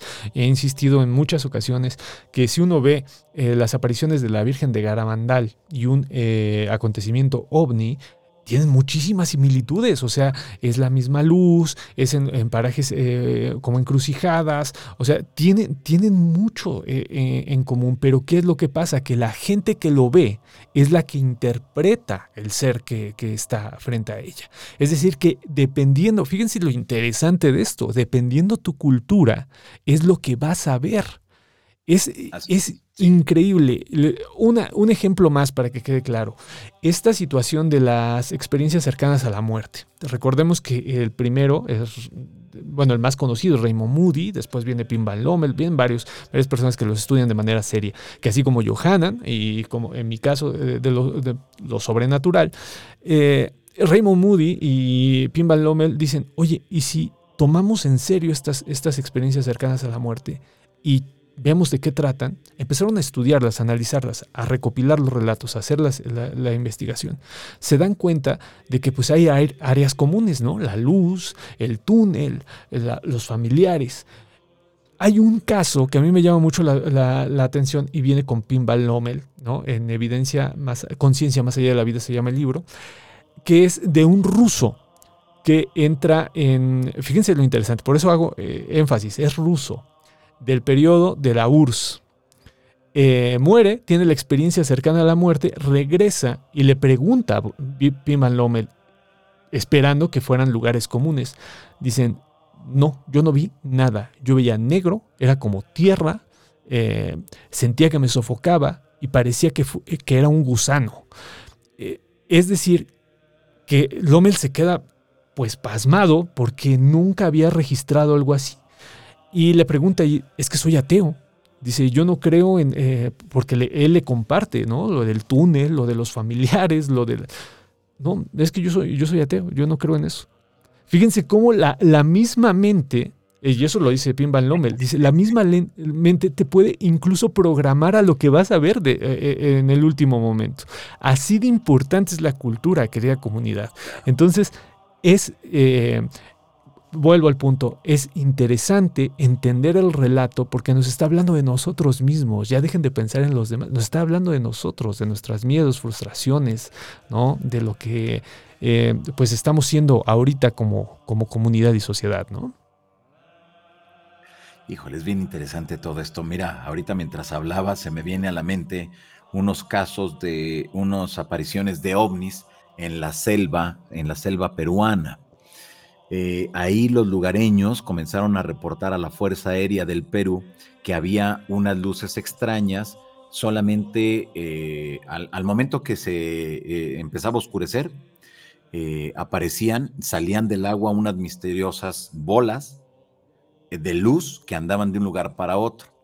Hubo personas de esas comunidades que viven en medio de la selva que, bueno, pues empezaron a desaparecer y luego los encontraban eh, uno o dos días después con el rostro arañado. Incluso se asegura que les quitaban la cara y eran conocidos, ese fenómeno fue conocido como los pelacara, así tal cual. Ellos pensaban que eran los dioses, los dioses o los espíritus de la selva, que como el ser humano no está eh, respetando la madre naturaleza, entonces estaba cobrando ya este, y amenazando al ser humano que si no retomamos el camino del bien para la madre tierra, entonces seguirían eh, los, los ataques de los pelacara. Y dices, qué curioso que mientras ellos consideran que, que son los espíritus de la selva o los antiguos dioses, los investigadores del fenómeno ovni le dábamos la connotación de eso, de extraterrestres malignos que llegan a nuestro planeta y empiezan a experimentar con los humanos. Y, es, viene ahí muy claro ese mismo ejemplo de lo que tú venías mencionando. Todo dependerá del bagaje cultural que traiga cada una de las personas que le va a dar esa interpretación. Porque en estos dos puntos, por un lado, eran los antiguos dioses o los espíritus, los investigadores, que consideramos que se trataba más del rollo del fenómeno ovni, surgió un tercer grupo que decía no, son los demonios que estaban ocultos ahí en donde están las grandes cuevas y de ahí han salido, porque nos hemos portado tan mal y el fin del mundo está próximo que ya han salido y, es lo que estamos viviendo. Dices, qué curioso que eh, eh, de un mismo fenómeno, y no nos tenemos que ir un siglo, dos siglos atrás, no, son cuestiones que están ocurriendo en la, en, la, en la selva actual y que nos damos cuenta cómo tres grupos está pensando desde su punto de vista, desde su bagaje cultural y le está dando una interpretación. Y es ahí cuando debemos entender que esto siempre ha ocurrido a lo largo de la historia de la humanidad. Sí, sí, sí, desde luego. Incluso eh, en Vamos, o sea, en expresiones artísticas eh, eh, tenemos también este, este, tipo de aproximaciones. Me acuerdo mucho que recién salía con la que actualmente es mi esposa, Estevita, y eh, estábamos escuchando un disco de, Café Tacuba. ¿no? Entonces le dije, ah, ¿ya escuchaste la canción del aparato? Sí, sí, escuché la canción. Le digo, habla de una abducción. No, no puede ser posible. ¿Cómo que le he escuchado miles de veces? Sí, habla de una, habla de una abducción. No puede ser, pero la escuchó y la reescuchó y la reescuchó. Y dice, sí, es verdad. O sea, o sea este cuate está, está viviendo. La, ciencia ficción en el cine, todo este tipo de cosas, o sea, nos van preparando para la interpretación daimónica que, que, que vamos a dar. Es decir, cuando nos toque, eh, no poder explicar algo, que algo imposible se presente ante nosotros, eh, pues ya tenemos toda una cultura. Entonces, esta cultura es la que nos permite decir, ah, este es fantasma, ah, este es un diablo, ah, este es un... O sea, todo esto eh, no se da de a gratis, querida comunidad, sino que es nuestra cultura la que lo está dando. Vamos con los siguientes comentarios porque en serio que son un mar. Le agradezco a toda la comunidad y me disculpo porque seguramente no vamos a terminar. Eh, son muchísimos, muchísimas gracias. Acá nos ponen los seres extraterrestres, vienen de tantos lugares y dan tanta información, mucha parecida. Y yo creo que moriremos ignorantes de verdad, nos pone acá. Artemisa Canales, saludos amiga, lo ponen acá. Eh, muchas gracias por lo del volumen. no, no hay de qué, mi querido Sergio. Acá eh, lo estoy mirando en, en, Facebook también, muchísimas gracias. También está la teoría de que la supuesta aparición de la Virgen de Guadalupe responde a una aparición extraterrestre. Nos ponen, eh, sí, esta, esta teoría eh, obviamente tiene que ver ya con el grupo que le está analizando. ¿No? Pero corresponde muy bien, mi querida Elisa, a todos los comportamientos que tenían las apariciones marianas. ¿eh? Este olor a rosas, el camino, ¿no? Daimónico, el paso al camino daimónico, es la que hablaba de la Virgen de Garabandal, este, este paso que deja de ser natural y se vuelve sobrenatural y la presencia de la Virgen, ¿no? En el momento extático, vamos, o sea, son primos hermanos de cuando tienen el avistamiento y quedan también en una especie de éxtasis. Entonces, por eso tienen esta similitud. ¿No? O sea, tienen una similitud tan cañona que se pueden hacer las dos interpretaciones.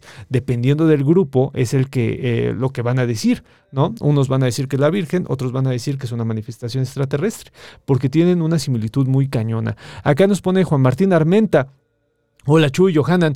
Ah, algo que me ha llamado la atención, mucho la atención, es cómo se estructuran los mensajes. Nunca son literales, sino interpretativas. Ejemplo, las profecías de Nostradamus, nos pone aquí.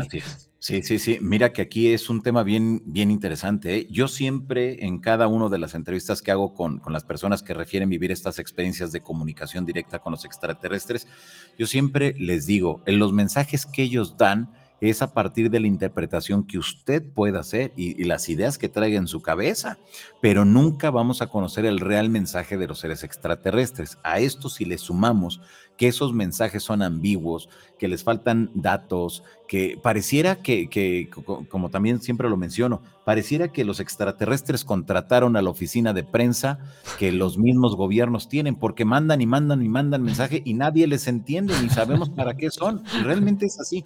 Es muy ambiguo y todo se presta a la interpretación de quien lo lea, de quien lo escuche o de quien lo vea.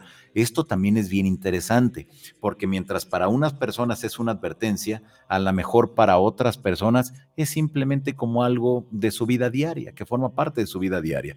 Es una, eh, no sé, es que ya cuando lo vemos de manera general, todos los mensajes, sí, todos coinciden, pero a su vez todos se contradicen. Y es un fenómeno que ocurre dentro del fenómeno. Es decir, es un tema que fue analizado en la década de los 70 y de los 80 donde aseguraban que la mayor parte de, esos mensajes eran de seres que les gusta jugar con nosotros, les gusta jugar con nuestros sentimientos, les gusta jugar con nuestras emociones, en general, les gusta jugar con el ser humano, nos maltratan, nos mienten y aparte se burlan de nosotros. Es decir, que esa idea que tenemos de que los extraterrestres son buenos, este, que nos vienen a ayudar y que en todo momento son amorosos. Nel, eso no sucede en la vida real, eso no existe y debemos de tener mucho cuidado de con quién estamos contactando o a quién nos estamos acercando.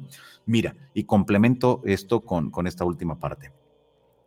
Eh, siguiendo esta misma línea de lo que les vengo diciendo, hay muchas personas que dicen, si viene del cielo, entonces es de Dios. Y si viene del cielo y es de Dios, cuando tú veas que una nave se baja, se posa en el piso y sale alguien, tú tienes que salir corriendo, abrazarlo y decirle que, es tu hermano.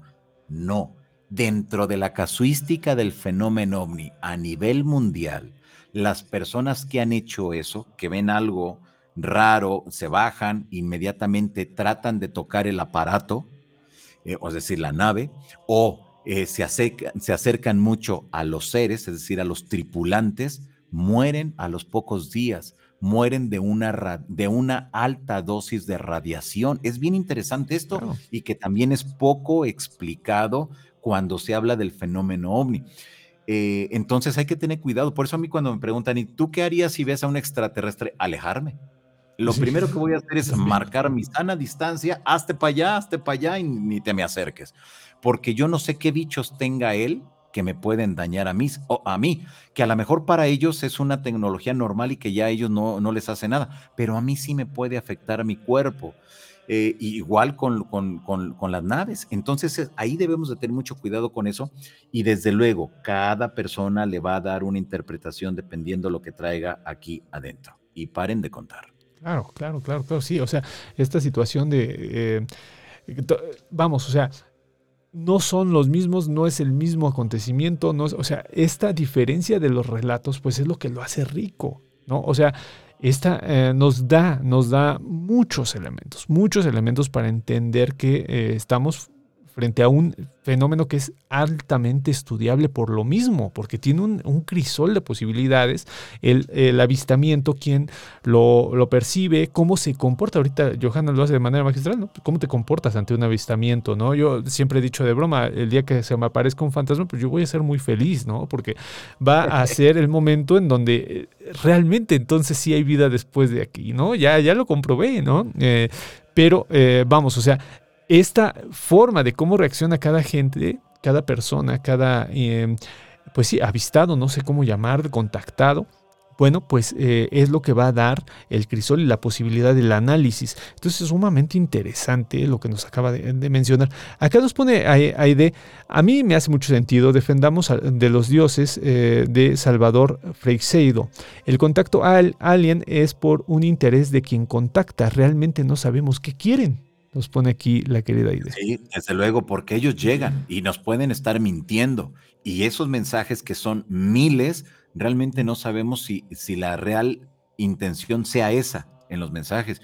Porque nosotros podemos llegar a cualquier lugar, inventar historias, y decir nosotros somos buenos y nosotros venimos a ayudarlos a todos y a lo mejor nuestra intención es quedarnos con sus tierras o con el ganado o con los bienes que tengan en general esas personas y nosotros nunca vamos a decir nuestras verdaderas intenciones.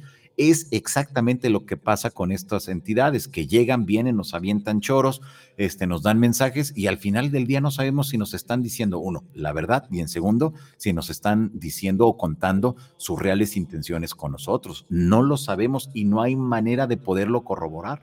Claro, claro, claro, claro. Aquí, bueno, acá incluso eh, complementa, nos pone ahí de eh, Conrado Malanga, eh, da una clasificación interesante ¿no? del tipo de, seres extraterrestres que hay, pero las posibilidades son infinitas, ¿no? Esto debe de, quedar claro, ¿no? Acá nos pone Pedro Bárcenas, recuerdo el caso del hombre polilla, aparecido en Virginia en los años 60. ¿Habrá una relación de este tipo de entidades con los extraterrestres? Pregunta. Sí, eh, sí y no. Sí, ¿por qué? Porque siempre todo lo extraño que el ser humano se encuentre ahora en los nuevos tiempos o en los tiempos actuales y que no podamos darle una explicación, de manera inmediata decimos es extraterrestre. Es más, cuando nosotros vamos caminando en la calle y de repente en la misma banqueta donde vamos nosotros vemos que viene alguien que se viene moviendo raro o que se viste raro, nos hacemos a un lado ¿Por qué? Porque nos espantamos y no queremos como que pasar cerca de esa persona porque nos vaya a asustar o nos vaya a hacer algo, ¿no? Entonces, eh, vemos que, esos seres, eh, pues es que están ahí, pues, siempre han estado y, y, debemos nada más poner atención. Yo creo que lo más importante dentro de todo esto es poner atención y nos vamos a sorprender de cada una de las cosas. Ahora, Puede ser o no puede ser extraterrestre, ahí sí no lo podemos, no, no podemos dar una así con certeza. Sí, el hombre polilla o el Mothman es extraterrestre. Pues no, porque nosotros en primera no estuvimos ahí, ya la investigación es solamente documental a partir de lo que se publicó, pero no podemos entenderlo. Ahora, eh, sobre el hombre polilla, en México hubo apariciones, apariciones en lugares donde hubo ataques o hubo eh, cosas fuertes por el crimen organizado. Días antes la gente comenzó a reportar igualito y hay que recordar que siempre que se asegura que aparece el hombre polilla eh, o el modman, como se le conoce, van a ocurrir tragedias. Y esto mismo, eh, en estos momentos, mientras estamos platicando, eh, hay historias muy fuertes en la zona del desierto entre México y los Estados Unidos, del hombre polilla o del modman o del hombre pájaro que estaría ahí apareciéndose. Ahora, hasta el momento no se ha reportado nada grave en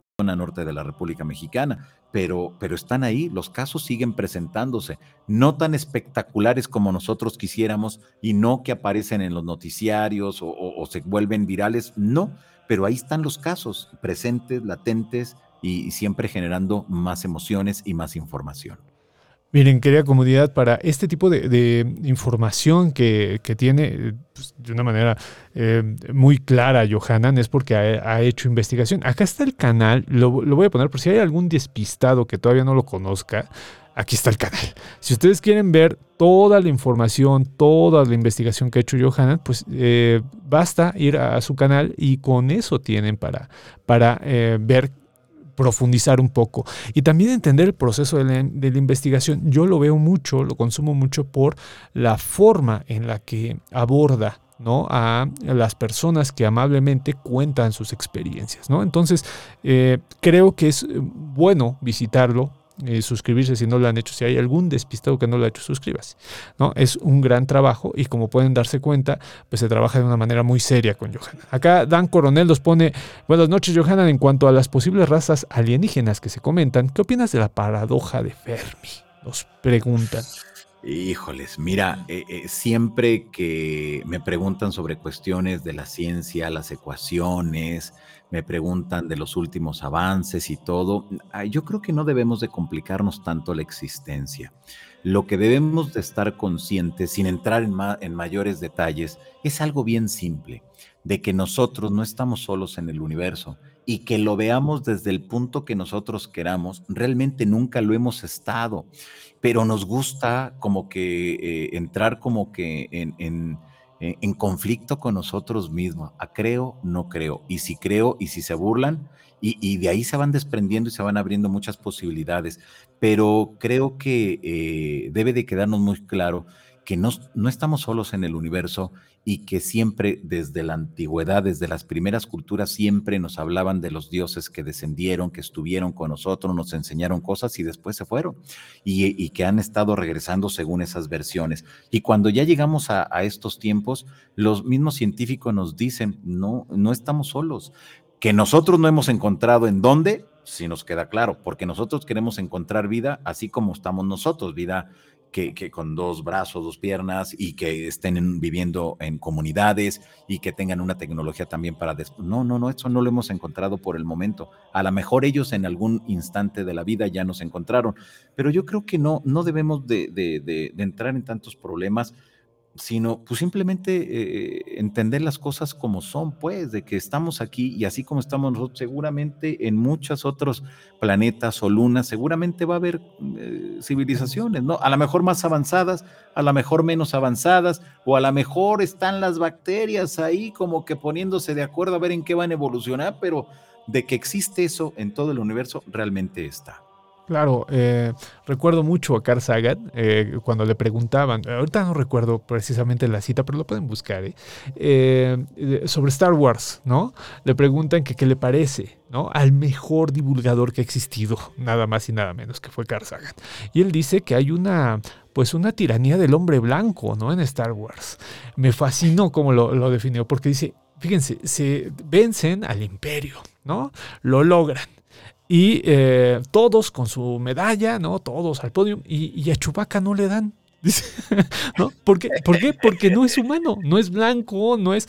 Me gustó mucho cómo lo explica, porque justo es lo que estás diciendo, ¿no? Esta, esta situación de que queremos que todo se parezca a nosotros, eh, esta idea de la alteridad, eh, y, más si es radical, ¿no? O sea, si, si no se parece en absoluto a mí, si soy yo, pero no soy yo, causa estridencia. Me gustó tanto que estuve investigando y hubo una, en, estas últimas películas, una justicia chubaca. Fíjense, e, el, guionista que hace las últimas películas eh, pone en un papel primordial porque Carl Sagan hace esta, este señalamiento que, como ahorita escuchamos con Johanna, es vigente. O sea, si tú no ves algo eh, que se parezca a ti, no lo consideras vida. ¿No?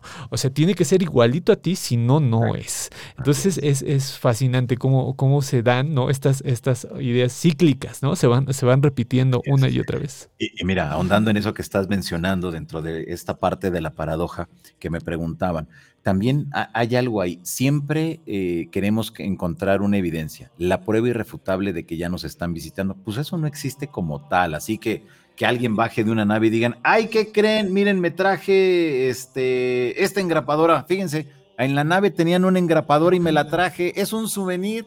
Eso no existe, como tal, no existe. Y, pero, pero el hecho de que no exista una evidencia irrefutable de que ellos ya están aquí no quiere decir que no tengamos que darle seguimiento a los testimonios, a las fotos, a los videos, a todo lo que hay dentro del fenómeno sería lo ideal que cada caso, cada contactado, cada persona que ha sufrido un secuestro o ha tenido un encuentro con ellos, pues se trajera algo, ¿no?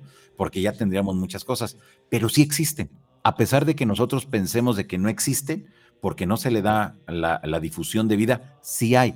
¿Sabían ustedes, y eso lo mencionaba también en el programa anterior, que en Latinoamérica hay restos de ovnis estrellados, es decir, de objetos voladores no identificados que lo pudiéramos decir aquí que nave interplanetaria eh, han sido recuperados en Latinoamérica y que Estados Unidos ha estado detrás en los últimos años, eh, del 2017 a la fecha, ha estado detrás de esos metamateriales, como se les denomina, porque tienen eh, la idea que la quieren replicar esa tecnología, esa aleación.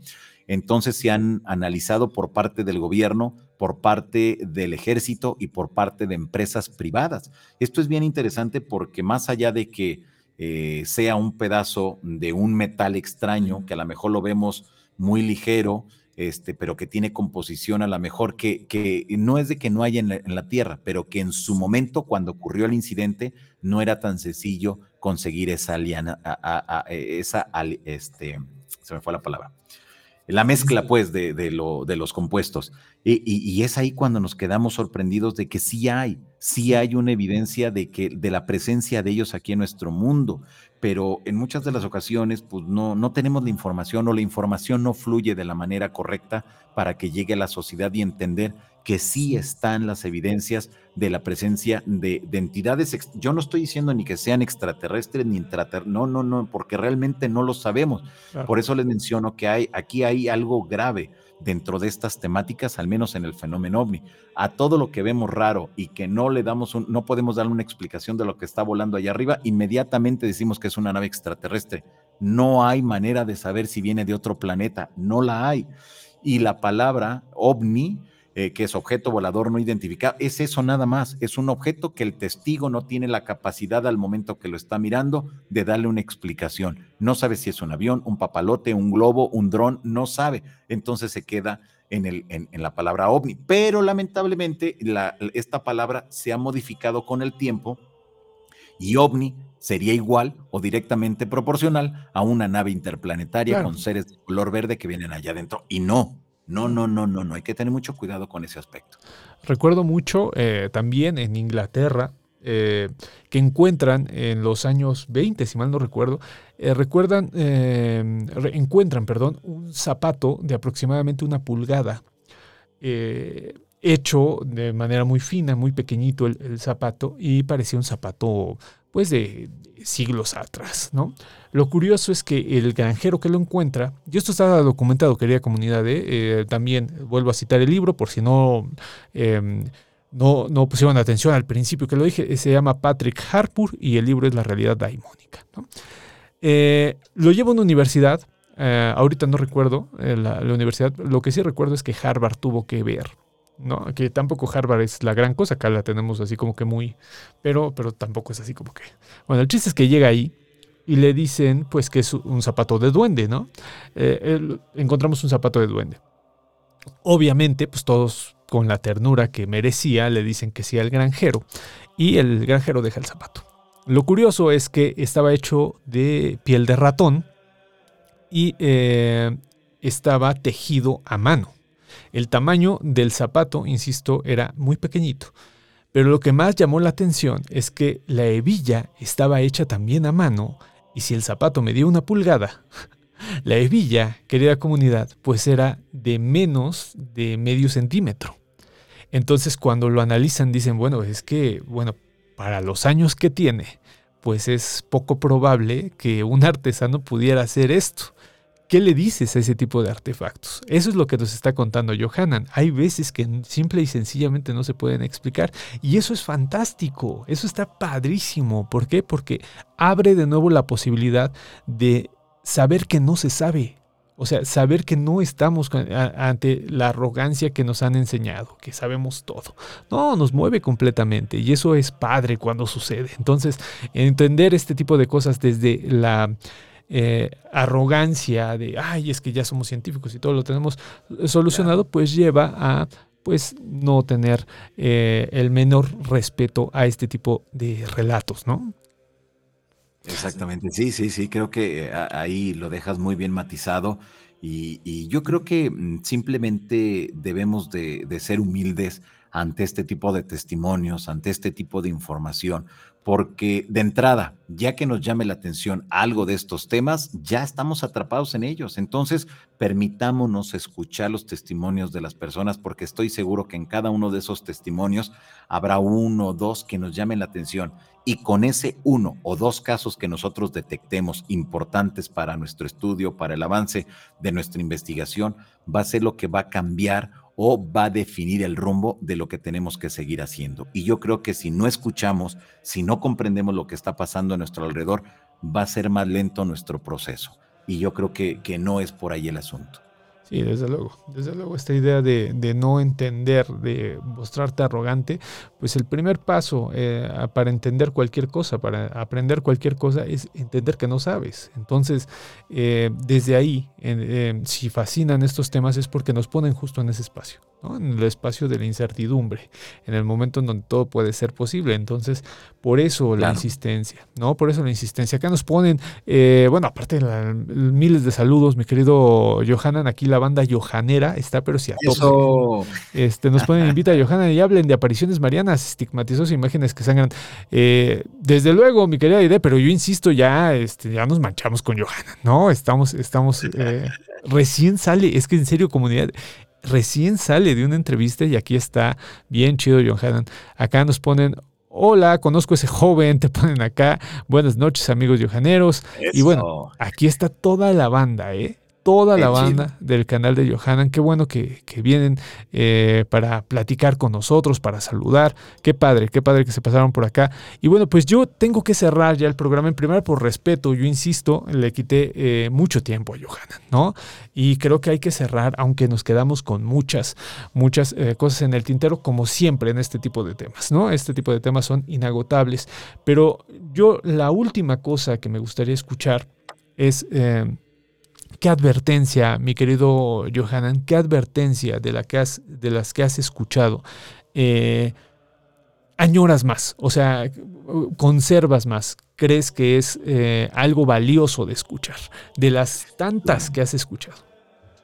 Sí, la destrucción del planeta.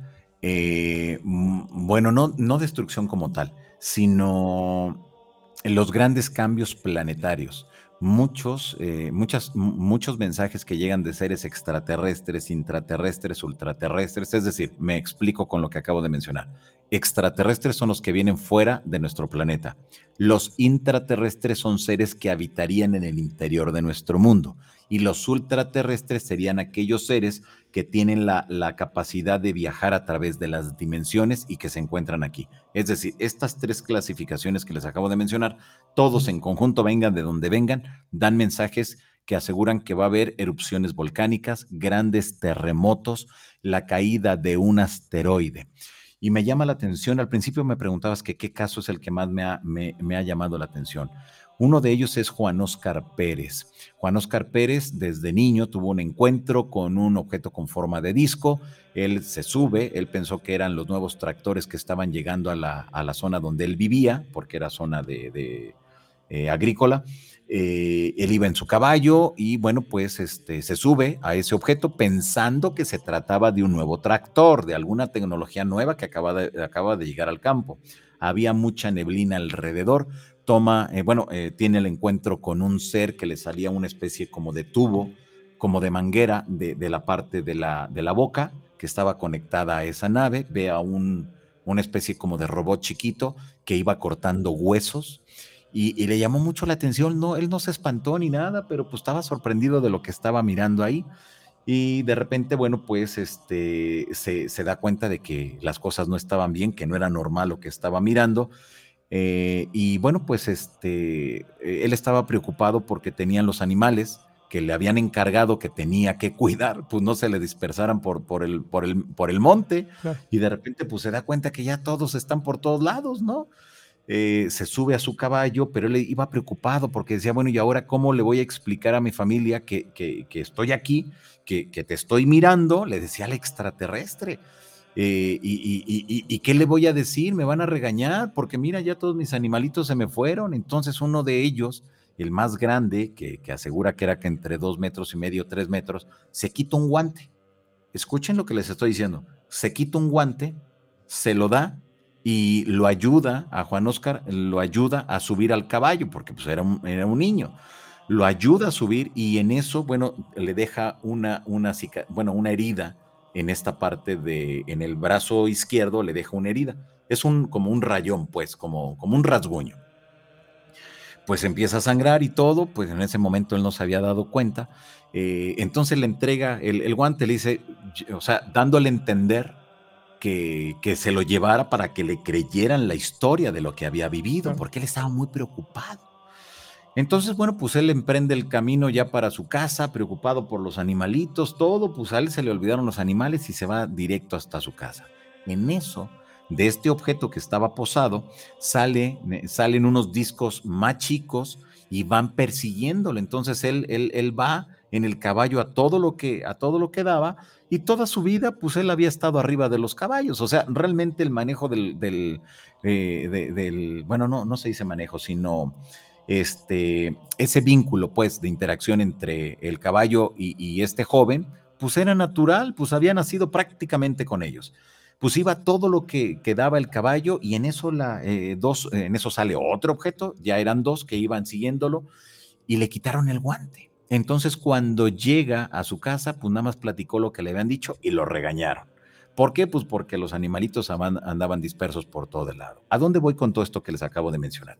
Esto fue el inicio de una experiencia tremenda porque nos damos cuenta que esa herida que le dejaron en el brazo no fue tanto al azar, sino que pareciera que le dejaron una marca.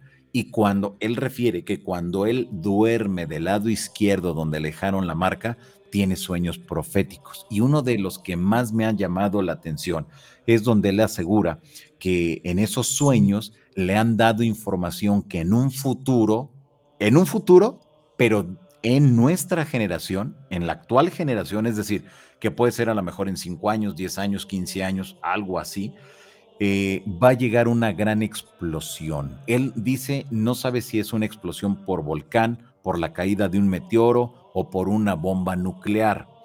Dice que es una especie de nube negra que de donde él se encuentra se va acercando, pero conforme va avanzando esa nube negra va destruyendo todo a su paso. En ese momento que él me lo estaba platicando comenzó a llorar porque dice, él, él refiere que no quiere que llegue eso, no quiere que se destruya nada, no quiere que nadie muera, pero él lo ve tan, lo, lo, lo, ve tan, tan vívido eh, que, es lo que le han permitido ver los extraterrestres. Bueno, esto mismo que les acabo de mencionar, cuando ya comenzamos a ver si hay algún caso parecido, si en el ámbito de las predicciones o las profecías hay algo que, vaya en ese mismo sentido. Nos topamos que Benjamín Solari Parravicini, quien es considerado el Nostradamus de América, un personaje que es eh, de la Argentina, que dejó muchas psicografías, es decir, que se conectaba con esa gran mente maestra, descargaba información y a través del dibujo dejaba lo que le decían y lo que visualizaba del futuro, del futuro de él, que para nosotros ya en este momento ya es nuestro presente. Nos damos cuenta de que hacen referencia a una guerra y que esa guerra va a ser nuclear. Y qué curioso que ahora estemos viviendo en esos tiempos de que las cuestiones allá con Rusia, Estados Unidos, Ucrania y todo ese rollo, bueno, pues las cosas no están, no están nada bien y que en todo momento la, amenaza sea la detonación de armas nucleares. Esto es bien interesante y al principio eh, prácticamente del programa eh, leías una donde una, un, un comentario de una de las personas del auditorio que decía que siempre que hay crisis salen las profecías, sí, porque es el momento idóneo para darlas a conocer. ¿Por qué? Pues porque somos así, boyeristas, porque nos gusta ser fatalistas y queremos saber, aunque no sea cierto, queremos saber de qué manera nos vamos a morir. Nos gusta, nos encanta que nos espanten y es una realidad que lo vivimos. ¿Por qué entonces esto viene de la mano también? ¿Por qué siempre que hay crisis en México los temas de los fenómenos paranormales, fenómeno ovni y el esoterismo se disparan, pero de manera exponencial. ¿Por qué? Pues porque caemos en eso mismo. Siempre nosotros tratamos de agarrarnos de algo para salir adelante. Y mucha gente recurre a la magia, mucha gente recurre a muchas diversas artes adivinatorias para saber qué es lo que va a ocurrir. Entonces nos damos cuenta que con un sueño, con las predicciones, con las profecías, con las psicografías de varios personajes, todos coinciden en algo. La caída de un asteroide y la configuración de nuestro planeta será completamente distinta a la que en estos momentos conocemos. Ahí es donde se cumplirían los grandes cambios planetarios vaticinados desde todos los tiempos por los contactados y por esos seres llegados de otras partes del universo. Es decir, nosotros como conocemos y vemos el mapa actual de nuestro planeta, en un futuro no va a ser lo mismo. Aparecerán nuevos territorios, descenderán, se hundirán muchos otros, y en ese proceso de sub y baja de las placas continentales, bueno, son, serán millones de personas que eh, lamentablemente mueran. Hacia allá tienden la mayoría de las predicciones y la mayoría de estas eh, eh, este, profecías, pues, dadas desde esas otras realidades, llámense intraterrestres, ultraterrestres, extraterrestres o que estén conectados con esa mente maestra. increíble, porque volvemos al punto del miedo como el motor primigenio de estos avistamientos, eh, de estas eh, entidades, estas realidades em, negadas, estos em, seres que de cierta manera y a pesar de tanta ciencia y a pesar de tanta, eh, pues sí, negatividad sobre su condición de imposibles, siguen poniendo manifiesto la idea de que somos finitos, la idea de que algo está mal, la idea de que hay que cambiar. Y eso eh, pareciera, ¿no? Pareciera que de cierta manera la Tierra nos está diciendo que se siente mal, ¿no?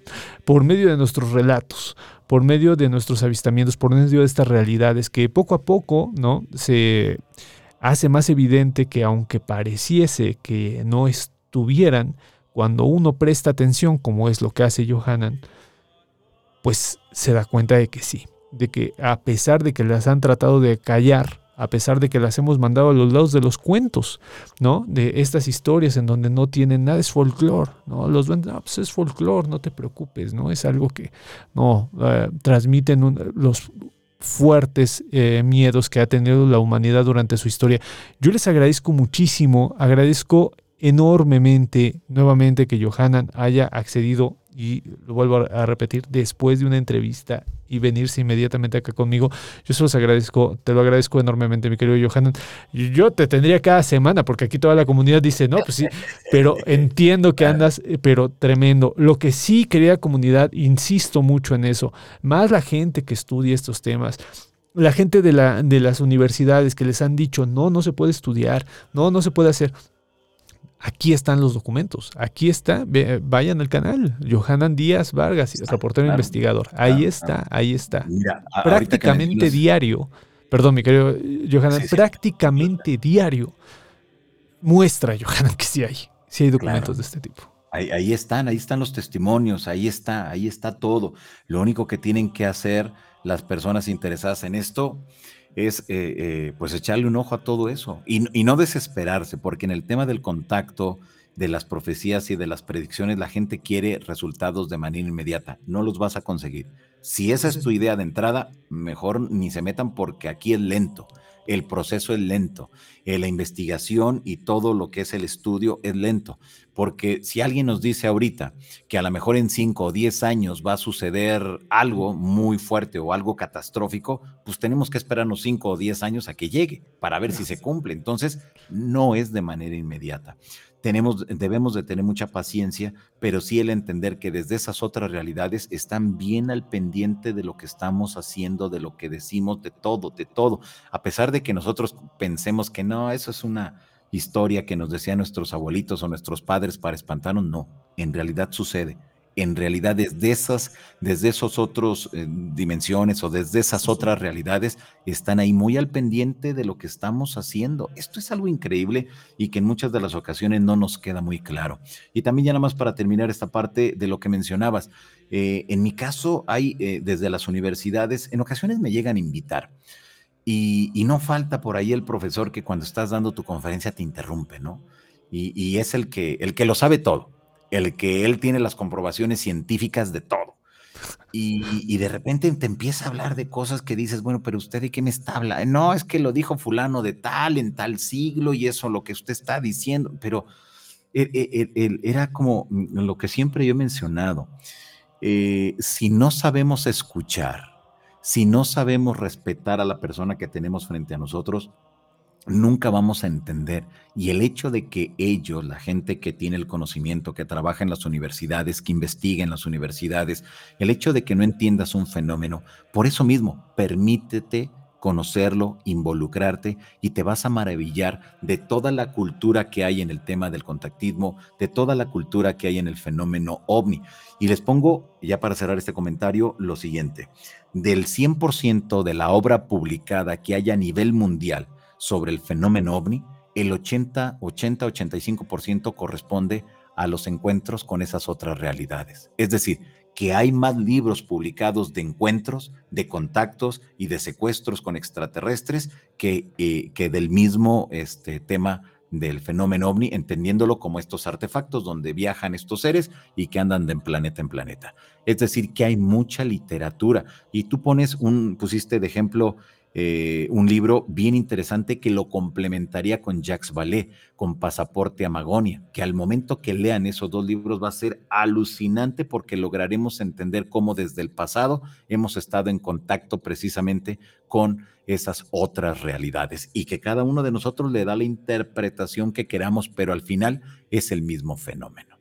Un gran, gran filósofo, Walter Benjamin, decía que la historia siempre va a, estar mal contada, ¿no? Eh, le preguntaban por qué. Porque el 90% de la historia falta. ¿Y cuál es ese 90%? Respondía, Walter Benjamin respondía, los sueños. No podemos historizar los sueños. Pues eh, yo cada que escucho esto, cada que escucho, cada que veo tu programa, cada que escucho Digo, claro que se pueden, se pueden historizar los sueños, claro que, claro que se pueden eh, las potencias, las imaginaciones, las fantasías, lo real dentro de esas fantasías, dejar de pensar que la fantasía es algo que es negativo, que es malo. Es que sí se puede, lo que pasa es que no dejan contarlo. Ese es el gran problema. Es que yo quiero contártelo, pero inmediatamente me mandas al cuerno. Entonces, dense la posibilidad, eh, decía otro gran filósofo, para aquellos profesores que, como nos, bien nos cuenta Johanna, tienen la, el, no inmediato y la respuesta a todo, pues yo les recomendaría leer esta frase de Emmanuel Kant, sapere aude, atrévete a saber, ¿no? Eh, mejor en lugar de desacreditar, atrévete a saber. Bueno, pues yo le agradezco muchísimo a mi querido Johanan nuevamente. Eh, espero que en algún momento, ya, ya dentro de meses, meses, meses, ya dejemos al pobre Johanna, porque de por sí trabaja un montón, eh, nos vuelva, nos, honre nuevamente. Y bueno, pues yo le agradezco eternamente este apoyo, esta entrevista. Eh, yo soy Chuy Campos, me pueden buscar en Twitter como arroba Chuy-Campos. Gracias a la gente que se suscribe al canal. Yo soy nuevo en esto del YouTube. Para mí era así como meterme a periférico con una bicicleta. Y bueno, pues ya me estoy aventando. Muchísimas gracias, Johanan. Eh, te mando un abrazo. Gracias a toda la comunidad, excelente inicio de semana. Nos estamos viendo. Hasta la próxima. Bye bye.